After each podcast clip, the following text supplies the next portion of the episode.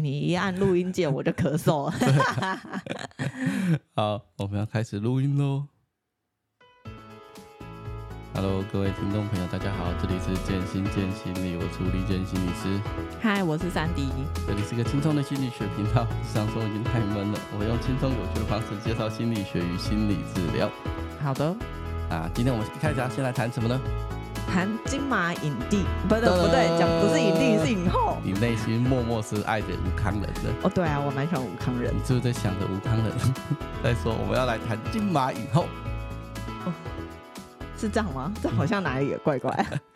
好好，啊，你要谈什么？哦，我要说的是今年的金马影后，就是是一个很年轻的小女孩获得十二岁而已，她叫林品彤。嗯嗯嗯，对。但其实我没有看过她那一部作品，我也，我也不知道她上到底上映了没。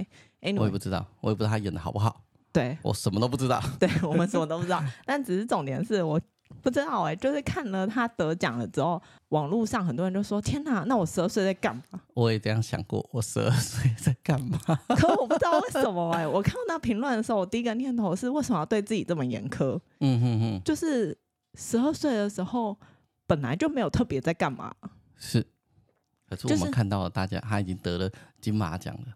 我觉得就恭喜他就好，但为什么要反过来有种苛责自己？或者是质问自己说：“那你十二岁在干嘛？”就是你好像也不会对一个十二岁的小孩说：“你现在在干嘛？”难保现在的爸妈不会说：“你十二岁在干嘛？”人家已经得金马奖影后了。那种爸妈，你就会叫他来听我的节目，对，或洗洗睡吧。十二岁的小孩不会在干嘛？我本专有告诉你不要干这件事情，知道吗？对啊，而且重点是。重点是你平常真的也不会对别人说：“哎、欸，你十二岁的时候在干嘛？”不会啊，那种除非是玩笑性质。可是，没错，还是其实大家网友在讲玩笑，之后太认真。可是我会觉得，好像因为很多时候，其实我们遇到事情的时候，好像都会念头是：好啦，只有我，我，我不是大家，就是非常好，就是你，就是看到比如说有人成功或者干嘛的时候，好像就会反思自己，说我是也很不足。所以我才没有办法达成那样。嗯哼哼，对，就是生活上不一定是呃公众人物的成功，就有些时候生活上你可能看到其他同事的晋升啊，或者是干嘛的，嗯，你可能有些时候我不知道，我有像我有些时候会有这种念头跑出来，可是好像就是更多的时候，好像就会觉得这样的念头好像其实是不是有点过于的苛责自己？嗯嗯嗯嗯。所以你看完了金马影后，然后觉得说我们不应该这么苛责自己，问自己十二岁在干嘛？对啊，以前教什么严以律己，宽以待人，吃屎啊！你说，你说，那应该怎样？应该怎么？就是就是怎么待人就怎么待己啊！不要双标。对啊，为什么要对自己很苛责呢？我真的觉得这个教育是不对，是要跟教育部说。好。你待会就可以去寄教育部长的信箱了。写说这句话是不对的，不要再教大家。不要严于律己，宽以待人，也不要宽于律己，严以待人。对啊，就是怎么待人就怎么待己嘛。为什么不这样教呢？过分的苛责自己。对啊，那些老师要不要好好学学？我可以从金马影后的那个你的分享中看见你对这社会的愤怒。对，气气气气气气气气气气气气气，气成这样。也不是啊，就只是觉得好像因为从小被那样教，或者是太多我的生长过程里会被有所要求或干嘛，嗯、哼哼所以就会习惯性的对自己很严苛。哦，对，好，OK，辛苦你了。那我们就要。进到我们的正题了，因为看起来你也没什么结论。结论有啊，我有结论。我结论是叫教育部重新改一下课程大纲。结论就待会你就要去写信箱了，对不对？好，那我们今天来谈那个精神病房也会迎来清晨。噔噔，这一部听说在韩国很红，引起很大的话题，哦、但在台湾好像还好，还可以。就是海外、哦、他们有说，就是我有看到一篇新闻，是在想说。嗯，韩国网友知道说这一部戏在他们韩国引起很热烈的反馈，嗯嗯嗯，因为他们觉得，嗯，精神疾患其实是一个需要被重视的一个议题。而且他们的其实韩国社会也蛮压抑的啊，我看里面的剧情，我都觉得好险，我生在台湾，对，太痛苦了。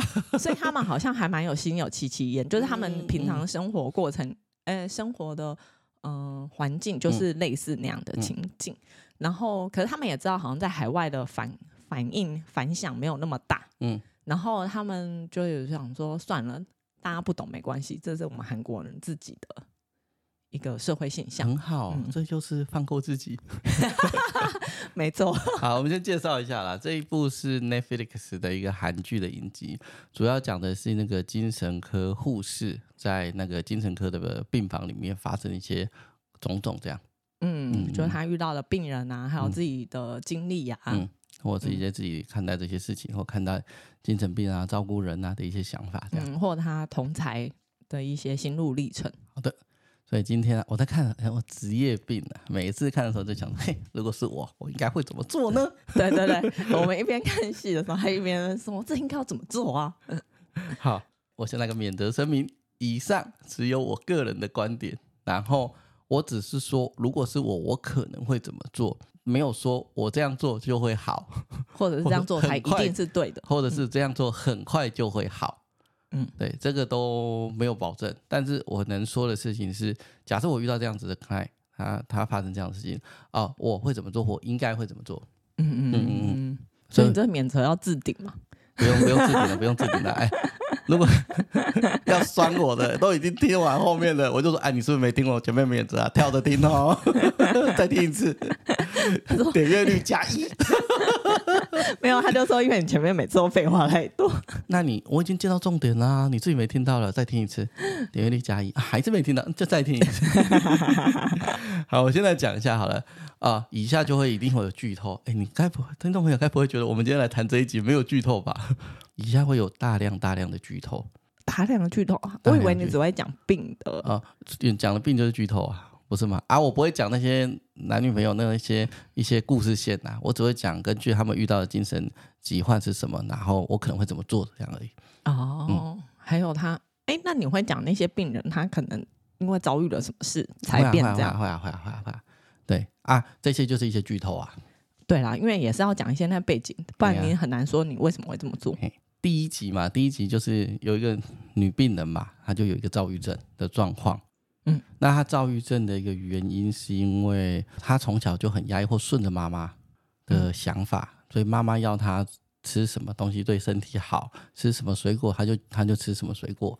妈妈要他找什么样子的男朋友，找什么样的先生，他就找什么样的先生。嗯，妈妈要他穿什么样的衣服，觉得妈妈觉得好看，他就穿什么样的衣服。嗯，然后好像妈妈要他交什么样的朋友，他就会交什么样。没错，没错，没错。对，他即便那个水果，他其实。不一定喜欢吃，也没有说讨厌哦。有，他有说他讨厌。好好好好，讨厌的。他很讨厌，因为他曾经，哎，这可以剧透。可以啊，可以啊。哦，因为他曾经噎到过。哦，这要做治疗，做完治疗就不讨厌。对，但是因为妈妈觉得那个水果营养价值很高，对啊，所以还是会叫他吃。然后他也是会表现的很喜欢，很喜欢。对，他妈妈一直一直以为他很喜欢吃葡萄，这个女病人很喜欢吃葡萄。嗯，所以他常常跟他切水果的时候，都会买很高级的葡萄给他吃。嗯，都有机的哦。哦，有机的哦。哦，你知道有机的麝香葡萄有多贵吗？嗯、好想吃哦。对啊，我都想说他不吃，为什么不给我吃？一串六百台币。好，他都不告诉他妈妈，只是他就算他住院了，他妈妈都还一直以为他很喜欢吃。有机的葡萄这样，嗯，所以每次去探病的时候，都一直给他吃葡萄。所以代表的事情是，他们从小到大，他就是一直顺从的母亲，然后不会去呃反抗他，嗯，对。可你随着年龄的增长，你看到的更多你的人，你认识的更多人，或者是你越读了越多的书，你开始会有自己的思考跟想法的时候，嗯，你不一你会意识到，你可能不一定喜欢做这件事，可是你没有办法去反抗，你没有办法去告诉你妈妈说，哎，我不喜欢吃。嗯。嗯，而且他很正常的状况，而且他甚至连他喜欢什么都不知道，对，他连他探索的经验都没有过，所以他连他喜欢什么都不知道，对，所以他连我觉得他某种程度是连要告诉他妈妈说他不喜欢什么，他喜欢什么这件事情都无法，没错，所以这个呃，他就演到他中年的时候，呃，也结婚了，然后结婚的对象也是妈妈喜欢的，他好像嫁了一个法官之类的，嗯，对。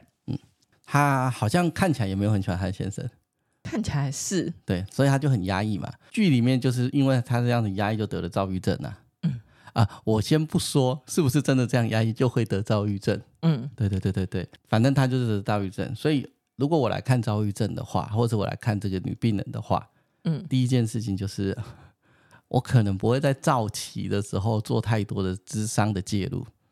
嗯，因为我们在讨论就是心理治疗嘛，我不是在讨论医疗照护了，因为医疗照护不是我的专业，那是精神护理学那边的一些专业，或者是精神科那边的。但很明显的就是躁期的时候，我可能不会做太多智商的介入了。哦，你会先希望他稳定服药，对对对对对，状态比较好平稳一点的时候，对，因为躁期的时候他整个状态太兴奋太亢奋，那戏里面就看到他兴奋亢奋到去裸奔，嗯嗯，对，因为他觉得那是好舒服，好做自己。嗯，他觉得是一种解脱束缚，嗯嗯，摆脱束缚的一个状态。对，所以如果这个东西我自己，因为我是心理师，我来看这件事情的话，我可能就会让他，可能他就跟医生好好的治疗或好好的住院，服完药之后，等到那个躁期没那么强烈之后，再重新去跟他讨论如何做自己或跟妈妈的冲突这件事情啊。嗯嗯嗯。但戏里面很开心嘛，妈妈就听了女主角的建议跟想法之后，就开始做修正了。我告诉你，这世界不是长这样的。我也觉得，应该很难有家长听完了就马上做出这么大幅度的修正。这世界不是长这样的。但是如果 要符合现实，可能要演八年，还在演妈妈不能接受女儿，呃，不照她的话对不对？哦，对啊，这才是现实生活啦。但戏里有一些戏剧性的张力。那我问你哦，你像遇到这样的话，你会跟他们的父母进行沟通吗？你你的 client 已经成年了。如果我 client 成年了，如果他觉得不要，那我就尊重他。嗯。但因为我不是家族治疗师啦，所以有些东西我做可能会有限。嗯、家族治疗师的做法就会希望他跟父母亲一起进到治疗室里面去会谈，嗯，然后去讨论彼此之间的一些状况。嗯，对，那个就是家族治疗。如果我是治疗师，那我的客户我知道他爸妈有问题啊，我会问他说，需要跟你爸妈去讨论这些东西吗？嗯，那他如果说不要，我我不希望，那我就会 OK 仅止而已。那如果他说希望呢？嗯，我可能就会跟他爸妈讨论个一两次，了解他爸妈对于怎么看待女儿的，因为这这是女生嘛，怎么看待女儿的一个问题，嗯，去评估他们有没有必要转家族智商。哦，呃，如果他爸妈还是很很很。很觉得就是女儿的问题，或者都心理是没做好，嗯，那然后我问他说，那你们有没有兴趣跟意愿一起做一个家族治疗？他说有，我就赶快转接给家族治疗师，嗯，呃，跟他做合作，就家族治疗师处理他们整个家里的状况，我处理女儿的状况，成年的女儿嘛，嗯，哦，甚至我、哦、如果按照美国 Anna Gomez 那些治疗师的做法，他们爸妈可能还有需要个别的治疗师，这也是有可能的。哦，就是女儿。跟父母要各有可能需要各自做咨商，对，然后还要合起来一起做家族咨对咨咨商，对，听起来是一个很大的功能，可是心理治疗有些时候就是一个很大的工程啊。为什么要需要彼此个别，然后又再合起来做家族啊？彼此个别之后就不会好吗？哦，我的意思应该说，我们不确定的事情是，呃，做完家族治疗之后，女儿的症状，比如说她是躁郁症好了，会不会舒缓嘛？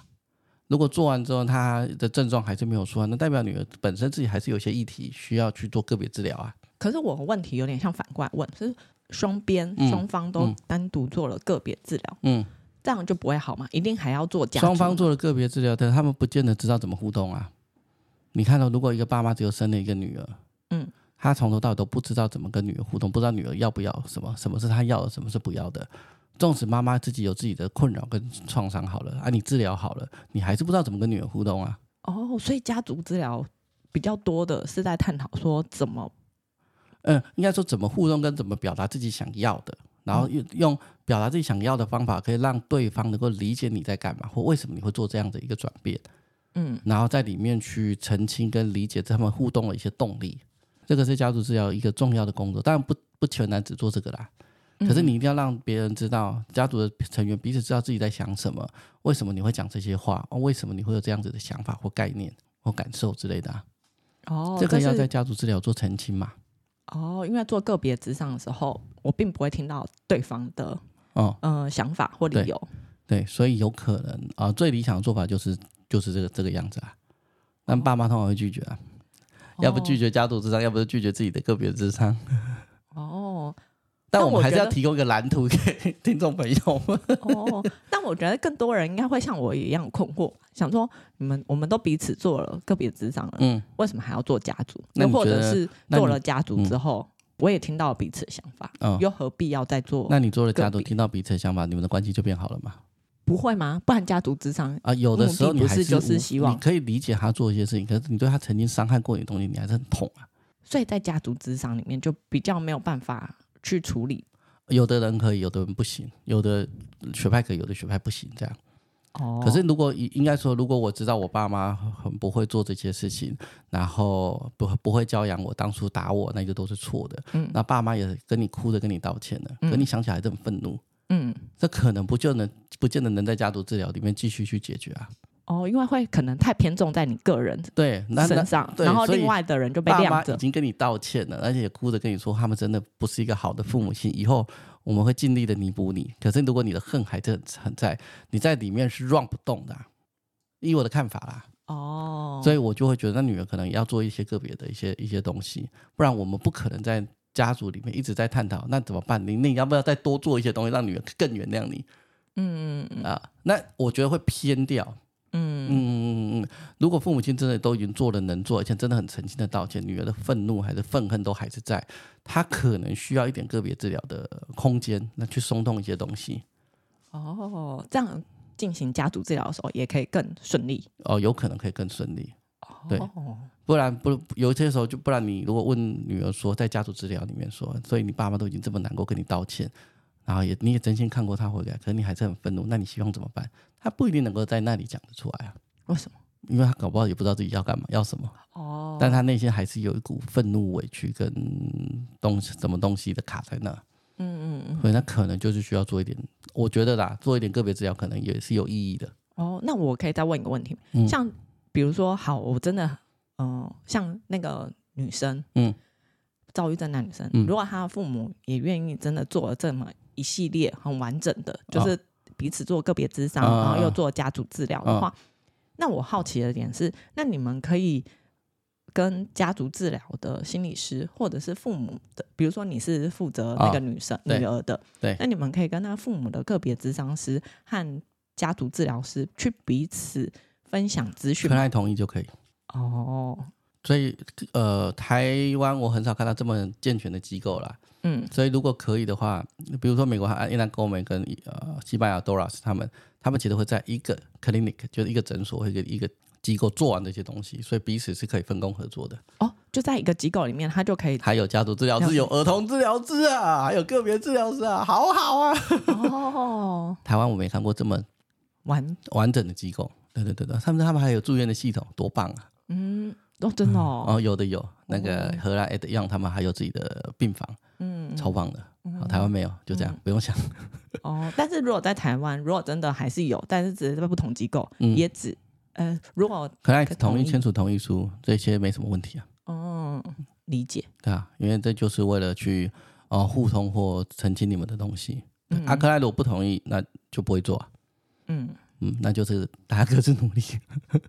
嗯，可是各自努力的话，好像会很容易，会不会变各说各话？会啊，那就是可爱自己的决定啦。你不同意，我们就不会做啊，我们就不会私底下绕过你去联系对方的治疗师。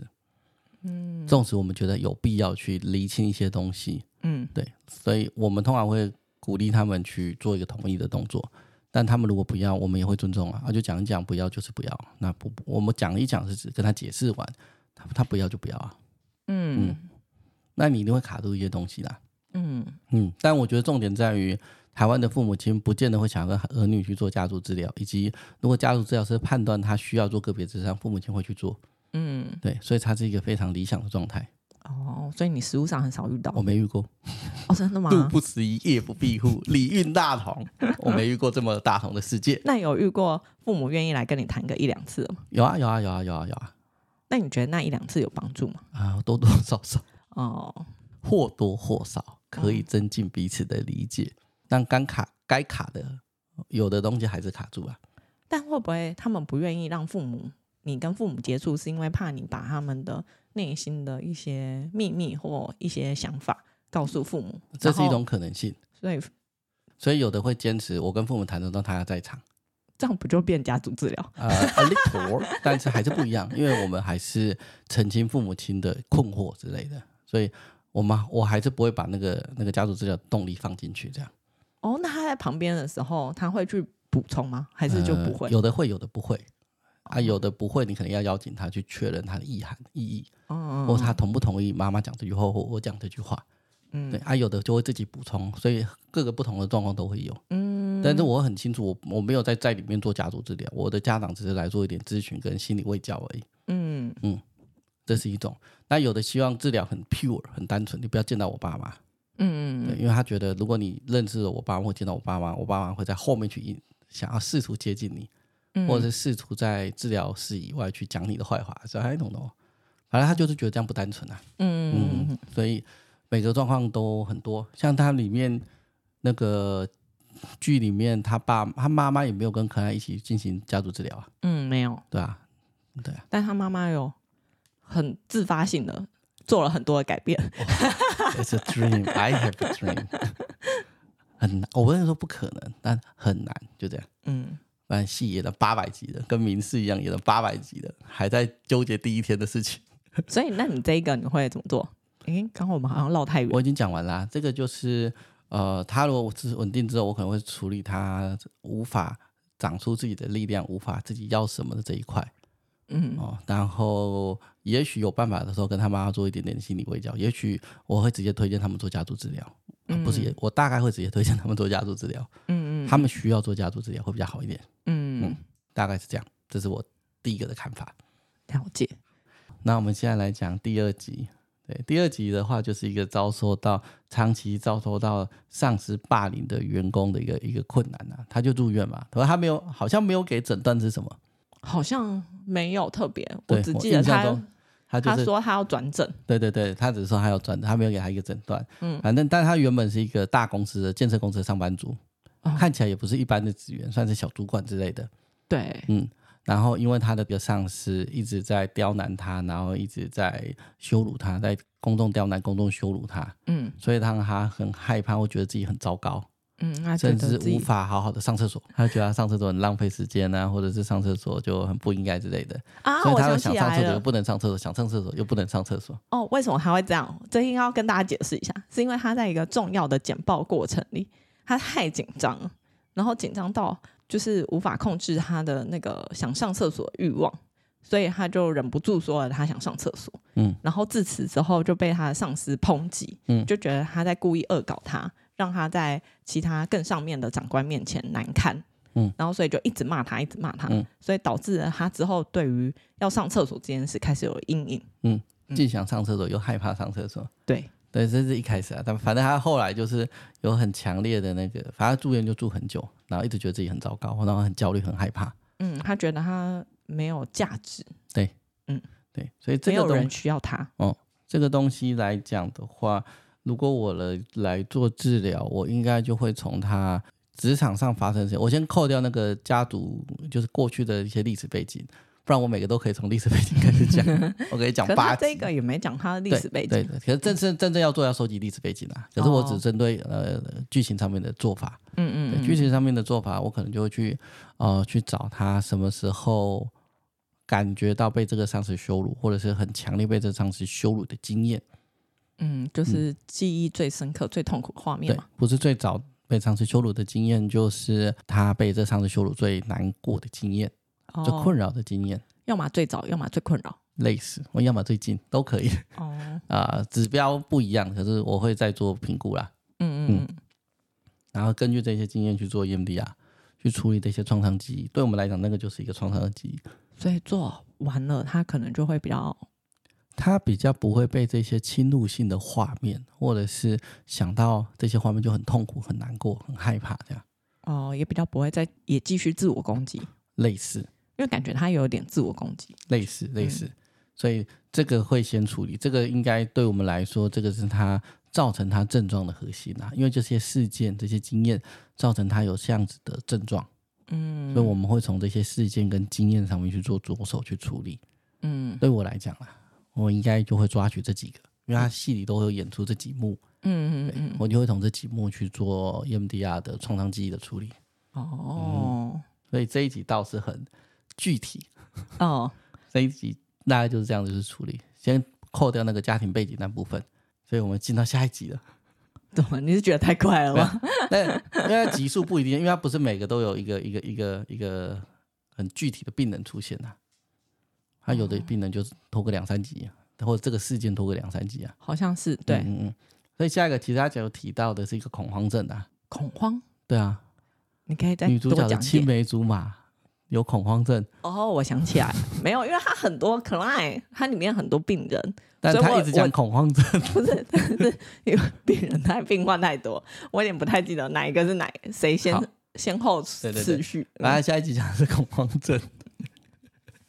哎、欸，我印象中他说恐慌症只能用药物治疗，是不是？他就一直一直叫他吃药，没怎么做心理治疗。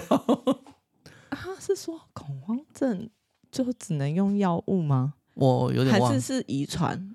那个没有遗传是那个啦，borderline 啦，边缘性人格。Oh, 他恐慌症是说都用药物处理，然后没有啊，他全部整部戏里面几乎都是用药物处理啊，没有什么做心理咨商，在最后一集才出现，在做评估很贱的时候，对，也只是做评估很贱，他没有帮他做心理咨商，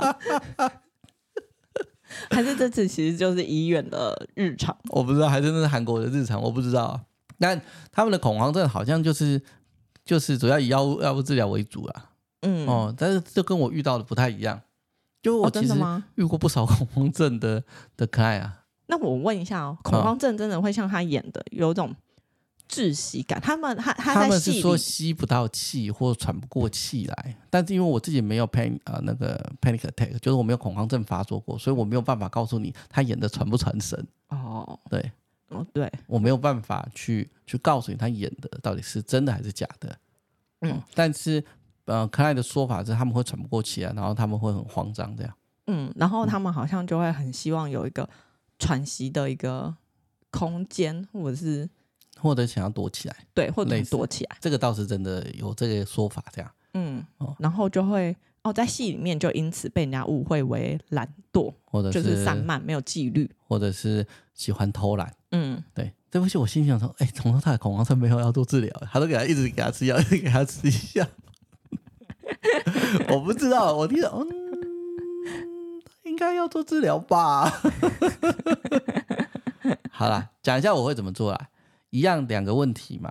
呃，EMDR 在处理的时候，一开始就会看你到底什么发让你发生恐慌。你第一次发生恐慌是什么时候？嗯，大家都记，这个、呃，都有办法记住第一次恐慌。如果有，我就会针对这个第一次发生恐慌、过度害怕的经验去做处理。这是第一种方法。那第二种方法叫做荷兰的治疗师阿达用发明的啦，嗯，他会针对，它叫 Flash Forward，它会针对于你未来害怕的场景去做处理。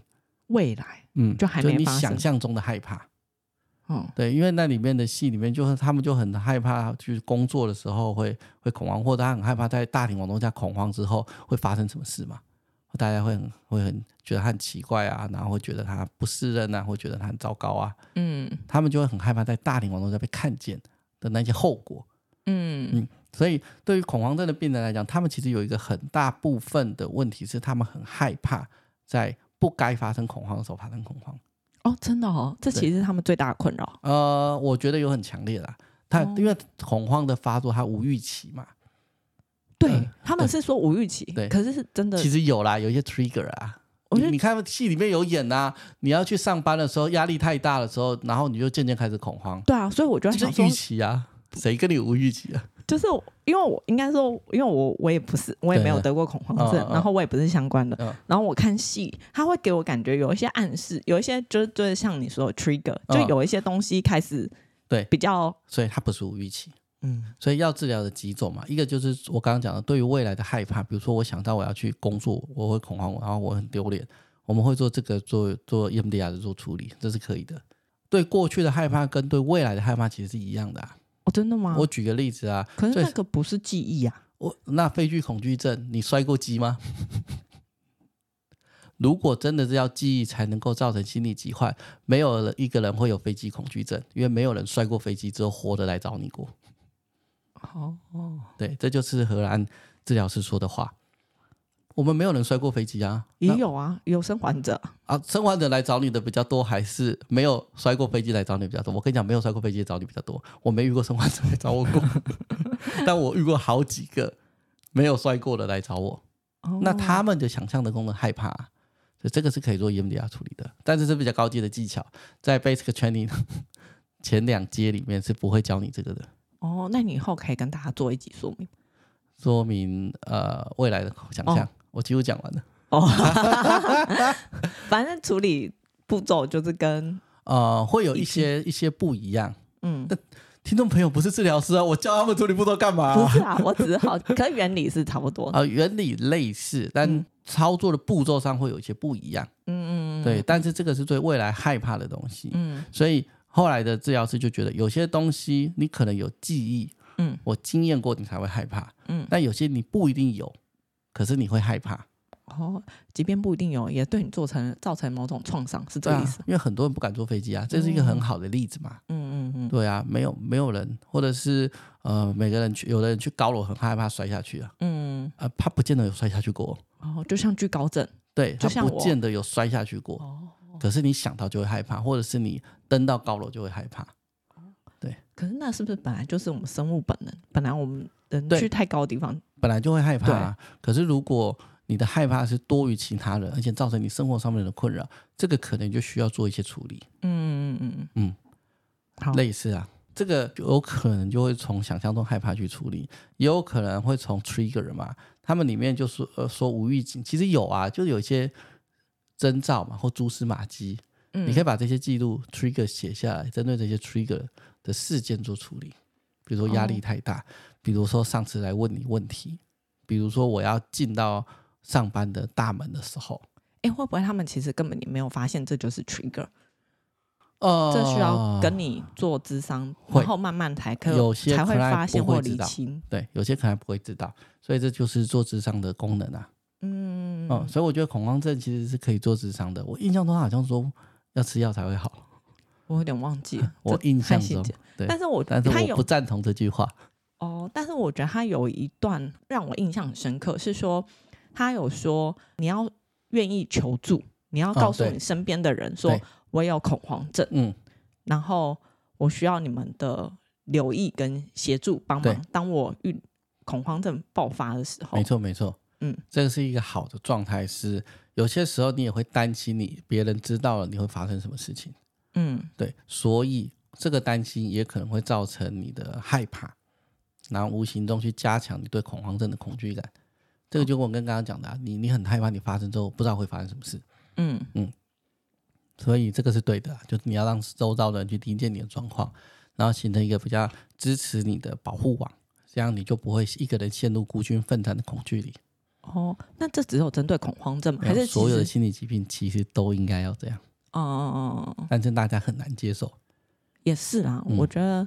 即便是台湾社会，没错，其实大家还是会对于你有看心理咨商，嗯，或者是你有拿精神科药物，嗯，会有一点觉得，嗯，这人是不是有点怪怪的？对，所以如果他能够理解，别人知道之后不会对他有一些不好的想法跟感觉，然后是可以保护他或者是支持他的，大部分的症状都会释放一些或舒缓一些，嗯。下一个，下一个就是里面比较重要的病人嘛，他就是因为长期考试的焦虑，然后考试的压力，然后产生那个，他好像没有诊断名单，不过看起来像妄想。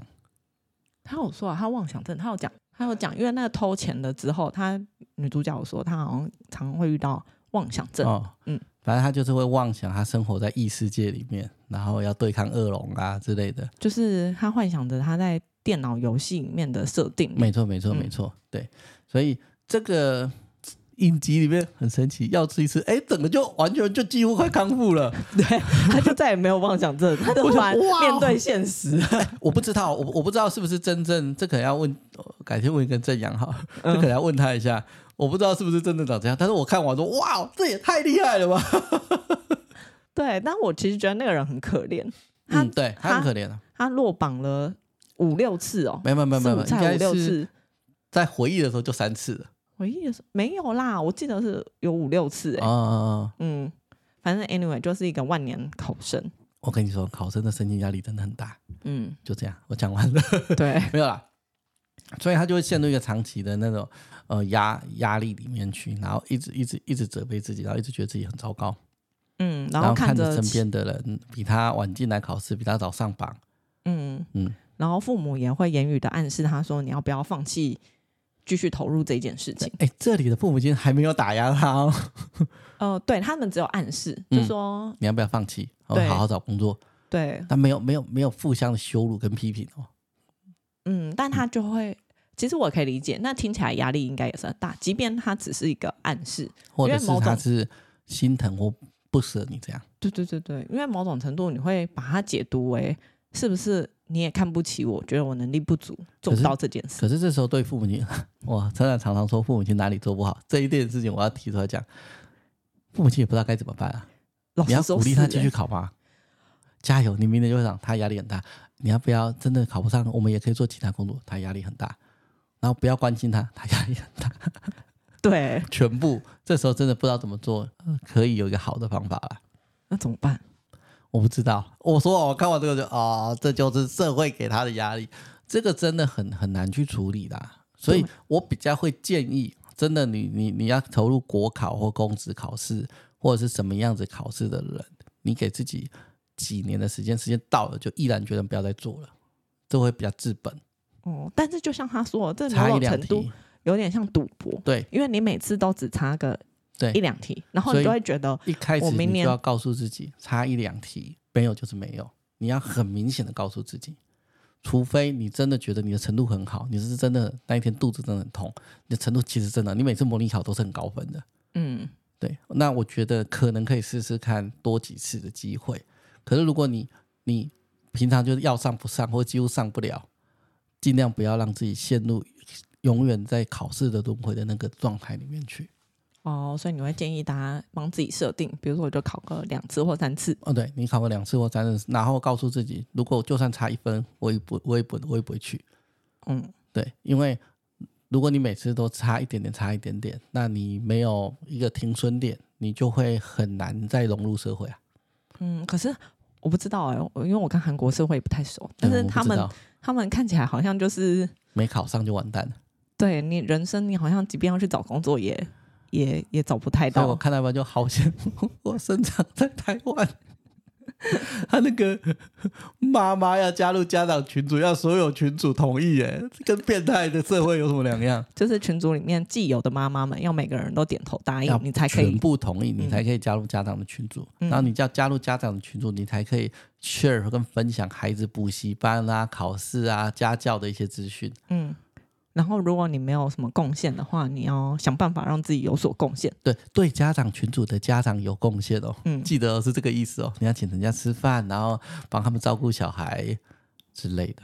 对，不行，这生活太恐怖了。他们甚至连那里面的有妹妹是精神疾患的，要入住一个社区，嗯，都需要社区的每一个管委呃妇女管管管理委员同意，好像就可以。但是管理委员不同意，他说：“那他才去找所有的是社区联署签名、居民联署签名这样，不然好像会被排挤。”对，但是法律上没问题，但人情世故上会被排挤。好像是，但是那个管委会的要我，我也不敢做决定啊。如果这个社会的氛围这么压力这么大的话，不是，这我们就看完之后讲，我靠，韩国的压力也太大了吧？哦，社区里面你有一个精神疾病，纵使你稳定就医、稳定服药了，你要进去，你要让管委会或者是全体的社区居民同意，这在台湾是很难想象的。嗯，或者是你要加入家长群组，你要全部的家长一致同意，如果没有，你还要请家长吃饭，帮他们接送小孩。嗯，我很难想象。对，所以。也许这就是韩国网网友说的，这就是他们的社会自己特有的现象，所以我们其他各国的人可能比较没有感，就跟别人看《人选之人》没有 我们这么有 feel，对对对对。我们看《人选之人》很有 feel。好，回到 EMDR，这个考试压力呃真的很难，我我我，它比较像是你真的要重新去整理你的人生的一些过往的经历跟经验是什么，让你义无反顾一定要做这件事情，我们可能比较要从这里开始。可是他有说，因为他那时候为了他家庭背景好像没有那么优渥，所以因为他们韩国竞争压力很大，所以很多人在大学的时候就会实习啊，或者是出国我知道，呃、去增加一些履历上、嗯、resume 上面的一些优势。对，这个在欧美国家也很常见。对，所以他没有这些优势，他只能读书，所以他只能考试。对，大概是这个样子。嗯、他说他要如果要进私人企业，其实是机会很嗯低的。对，啊，他们要进财阀大财团，三星、LG 那一种大财团。对，但并不代表的事情是，如果不进，他们全家里会完蛋。因为看起来考了这么久，嗯、他们家他也没说他们家有负债哦，因为他没有提到这一块啦。嗯，所以他们家还是过得下去。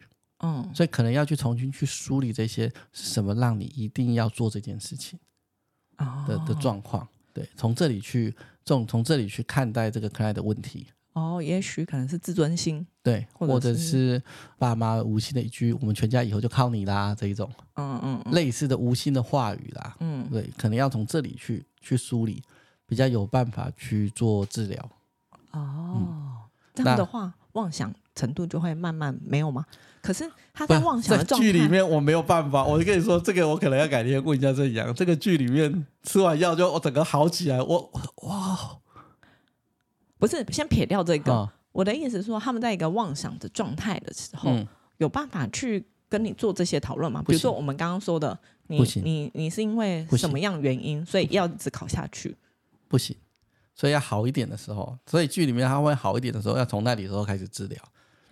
哦，所以一直在非常妄想的状态，比如说他一直在剧里，他一开始是就是在游戏的角色设定的情况下、嗯，其实你没有办法对他进行智商，呃，吗？效果很有限。哦、你要说让他心情比较好，情绪比较平稳，那一定可以。嗯，可是你要针对他的妄想行为的病灶去做处理，我基本基本上不太可能。嗯，那就跟躁症一样，他现在在一个急性的发病的阶段，他根本没有办法有理智的思考，有办法好好的跟你讨论事情，嗯、所以那个阶段是无法。他们撒纸啊，仲裁者大人啊，那个阶段那边跳舞啊，那些阶段基本上不太有可能。哦，喝圣水，嗯、对，对，妄想的那个阶段、嗯。可是如果你让他知道事情是在这里是安全，有人会陪着你，你确实可以让他情绪跟精神稳定一点。可是这个跟治疗他的那些压力是不一样的。嗯嗯，有一些区分呐、啊。嗯，对，大概是会从这里处理。哦，所以你刚刚说，如果会是在状状态比较好一点的情况下、嗯，你才会用 EMDR 的那个方式去对他进行治疗。对，但状况不好的，或者不在此时此刻的状态里面，那个都不见得能处理。像躁症的发病期、妄想症这些发病的阶段，其实都不太可能啊。嗯，就一定要透过药物治疗的帮忙。嗯，嗯好，那。最后我们的故事这边，女主角自己也得了忧郁症嘛？就只有这么少疾患吗？不然还有什么？我不记得记得、啊。那你就好好听我讲。你什么都忘了，还想跟我 argue？哎，女主角忧郁症，在演了四集到五集耶。哦，对，她，她、嗯、那边还做了蛮多的，嗯。好了，他有一集，或者是对他有一集有提到那个边缘性人格的病人这一集啦。对嘛？可他这个边缘性人格他也没什么治疗啊，他就是反复自伤出院，反复自伤出院，就讨好别人这样。对，但他里面说那个边缘性人格是天生的，然后不太不无法治疗之类的，就是我只记得是天生的这件事。呃，很多人可能不会这么的觉得啦，很多治疗师可能不会这么觉得，因为后天的影响其实不小。他们天先天有一些危险因子跟风险因子，没错，可是后天的影响一定很大。怎么说？像是你可以举个例，就是我们没有遇过爸爸妈妈对你很好，然后很温柔体贴，然后可以跟你开明的跟你讨论事情啊，尊重你的意见啊。哎，边缘性人格，然后他子女是边缘性人格，我没遇过啊。那通常是怎样就会？通常父母亲的教养也会有一点点在情绪上面去勒索孩子。然后会告诉他：“哎，你要做什么？你要做什么？”或者是常常让孩子觉得爸妈的爱可能会消失。哦，是有条件的爱，或者是今天是爱你的，明天就不爱你，或者是你明明觉得妈，你给妈妈考试考一百分的考卷，然后妈妈妈会很高兴，妈妈就当着你把一百分的考卷撕掉，就说：“现在妈妈是很难过的，你怎么给我看这个？你是不是不在乎妈妈的心情？你没有看到妈妈现在心情不好吗？”好。这种很奇怪跟很扭曲对孩子的对待的不一致，会让他们对于情感爱是非常没有安全感的。我只是举一些很很很宽大略的例子啊。嗯嗯嗯，对啊，你刚刚听完就哈，怎么会有爸妈会这样？怎么不会？哦，所以这样在这种情况长大，孩子更容易去触发他变呃疾病，嗯，心理疾患。嗯，对，也就是说，我没有遇过有边缘性人格，他爸妈其实好稳定哦，然后他爷爷奶奶整个家里都很稳定。那你跟我说这是先天的影响？嗯，我没遇过。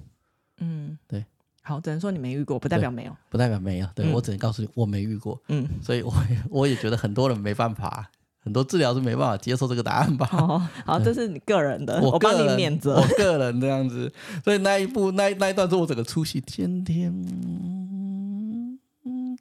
不要减少，或者是不要弱化后天父母亲跟家庭教养的影响。嗯嗯嗯，对，因为先天代表是就是就是先天的嘛，对不对？嗯，所以后天没什么问题嘛，照这个逻辑上面是这样演的。他这样讲起来感觉有点像是那样。对啊，我不太能接受。比如你先天心脏病，那就是后天你好好教养，跟你先天那个疾病没什么关系。嗯，我我不太相信。嗯嗯嗯，对，所以这边我跳过。嗯，好。我们来讲女主角的忧郁症，她本身怎么看都是一个高危险群。哟，你从从第一集还是第几集就没一直讲？哦，对，我就觉得她是高危险群的，嗯，因为她太她太帮别人着想，或者是她太勉强自己帮别人着想，嗯，哦，他明明就很辛苦找了帮帮帮病人找书啊之类的，嗯，然后病人说就说，哎，你找了很久很辛苦，他就说没有啊，我一下就找到了。嗯嗯，他觉得很很长，就是在勉强自己去迎合别人。讲白话一点，他就是勉强自己去迎合别人。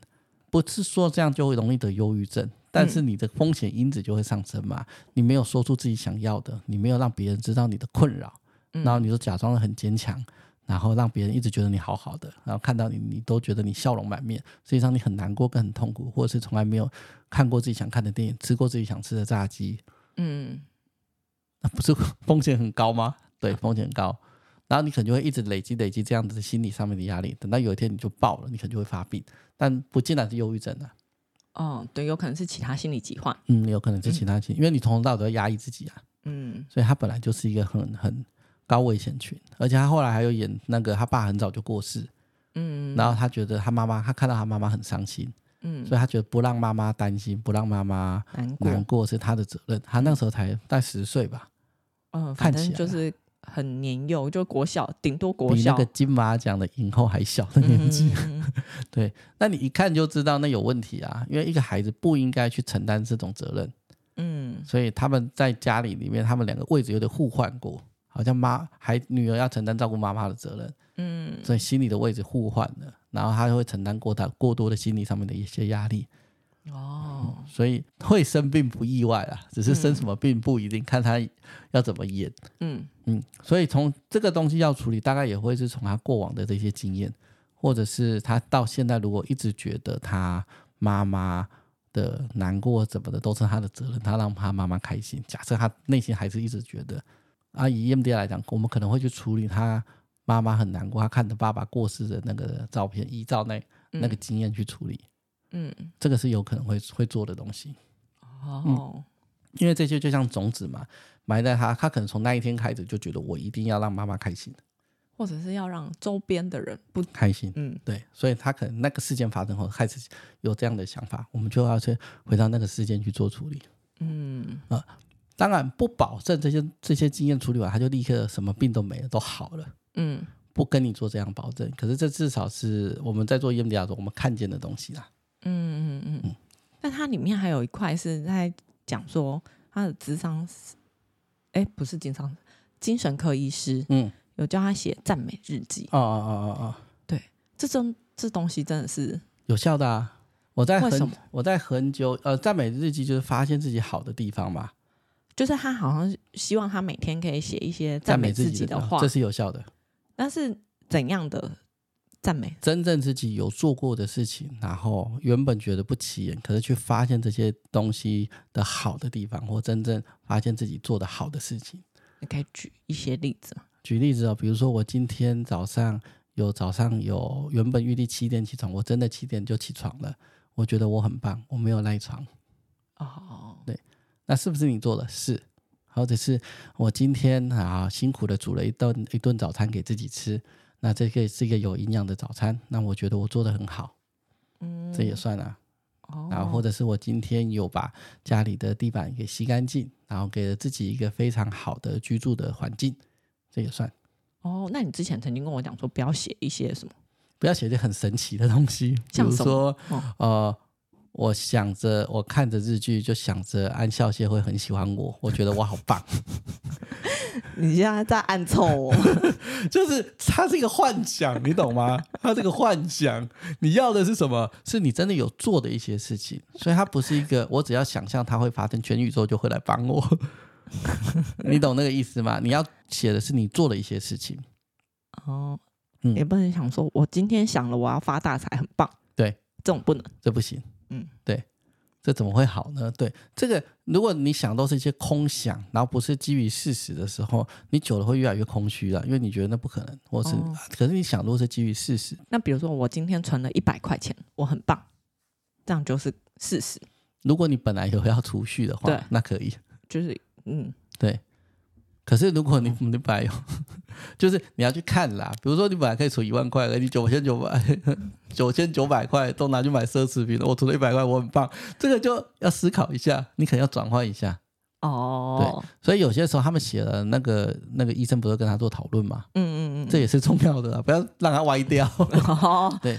可是这个就跟我以前写过，我在我的粉砖上面写过那个希望是最好的药啊，嗯，就 Margaret 他们就是治疗师说的一些话，那个是好的，是你必须对于你的未来有一些正向的想法，然后有一些基于事实的乐观立场，嗯，这样会有什么样帮助？这会让你的神经回路比较朝向正向的地方去去去去走，因为我们神经回路是你一直想悲观的事情，你的大脑就会一直帮你发掘更多悲观的东西。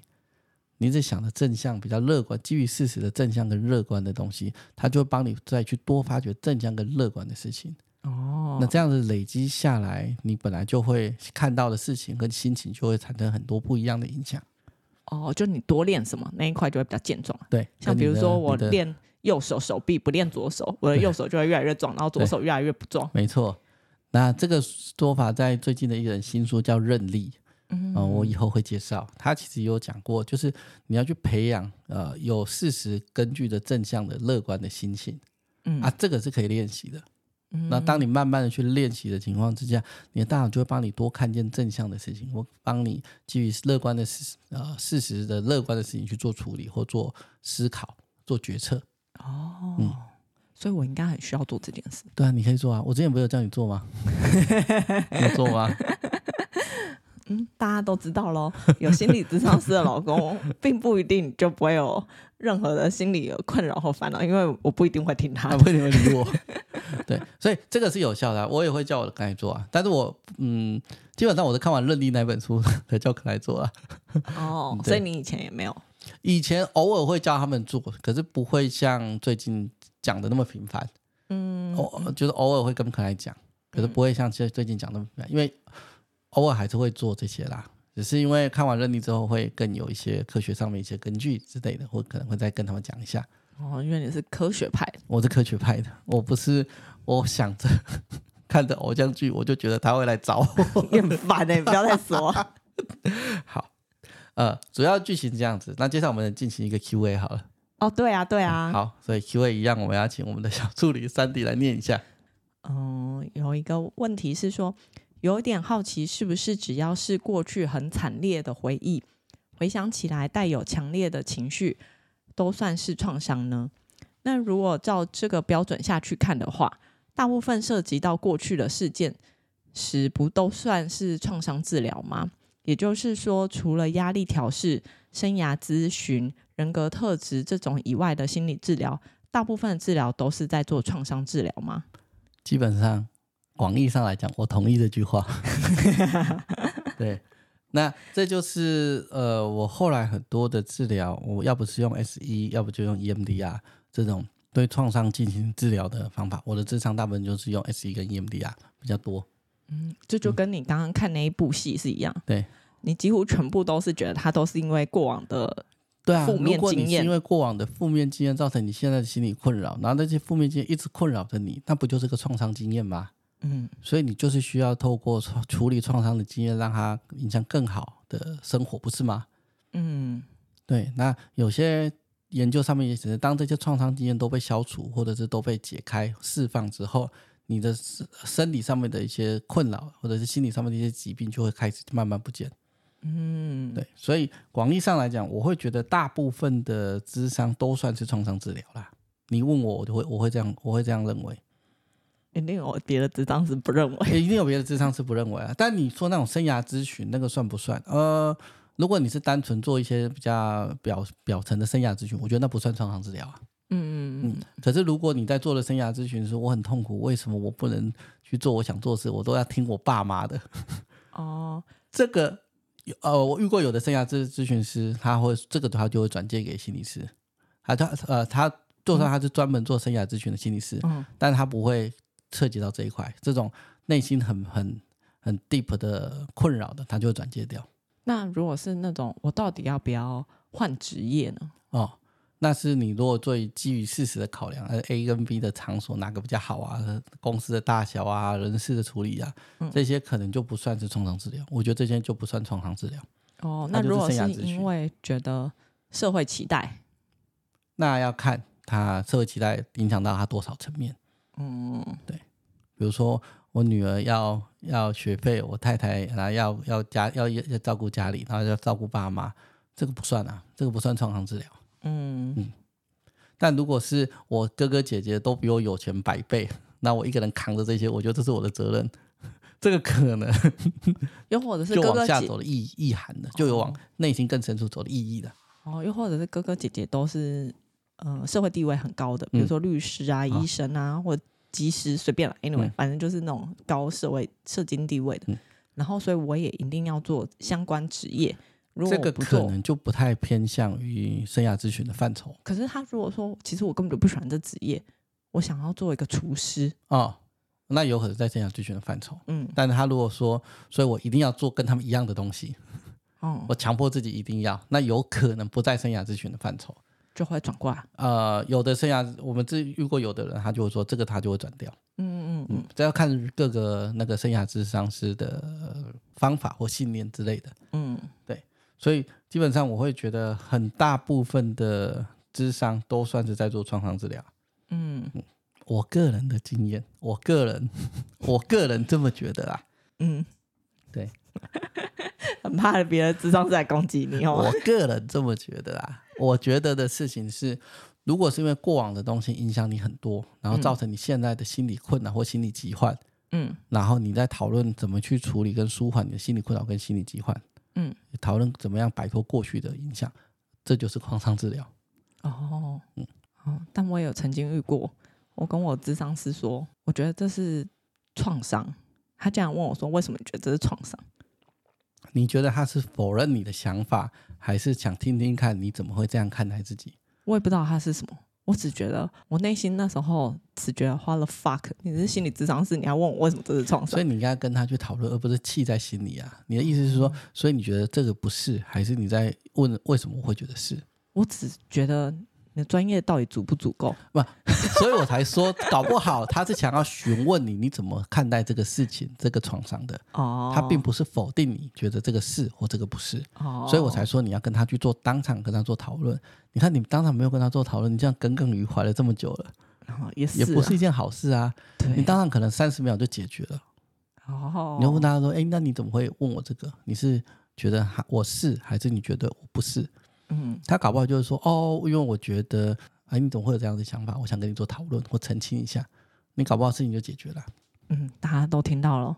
只要你在内心有任何一丝不悦，这种时候就要跟咨商师提提出来。应该是说，如果你有一些 OS，然后你很困惑，我没有困惑，我就愤怒。啊，那你很愤怒嘛？你觉得他冒犯了你？嗯，你就应该要此时此刻跟你的治疗师、你心理师去做讨论。哦，而不是你闷着，然后就一直愤怒，一直愤怒，然后一直觉得他怎么可以这样？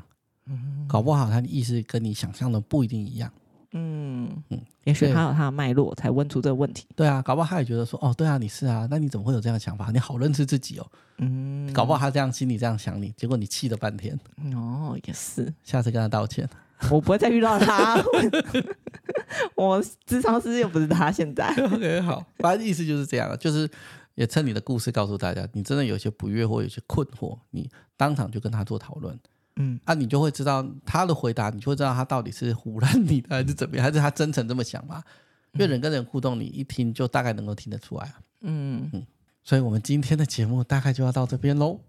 那一样哦，如果你喜欢我们的节目，或者你对我们的节目啊，或者是你对于心理智商治疗有一些问题跟疑惑，都欢迎你啊，在 Apple Podcast 啊、Spotify 啊，或者是私讯我们的粉专或 IG，让我们知道。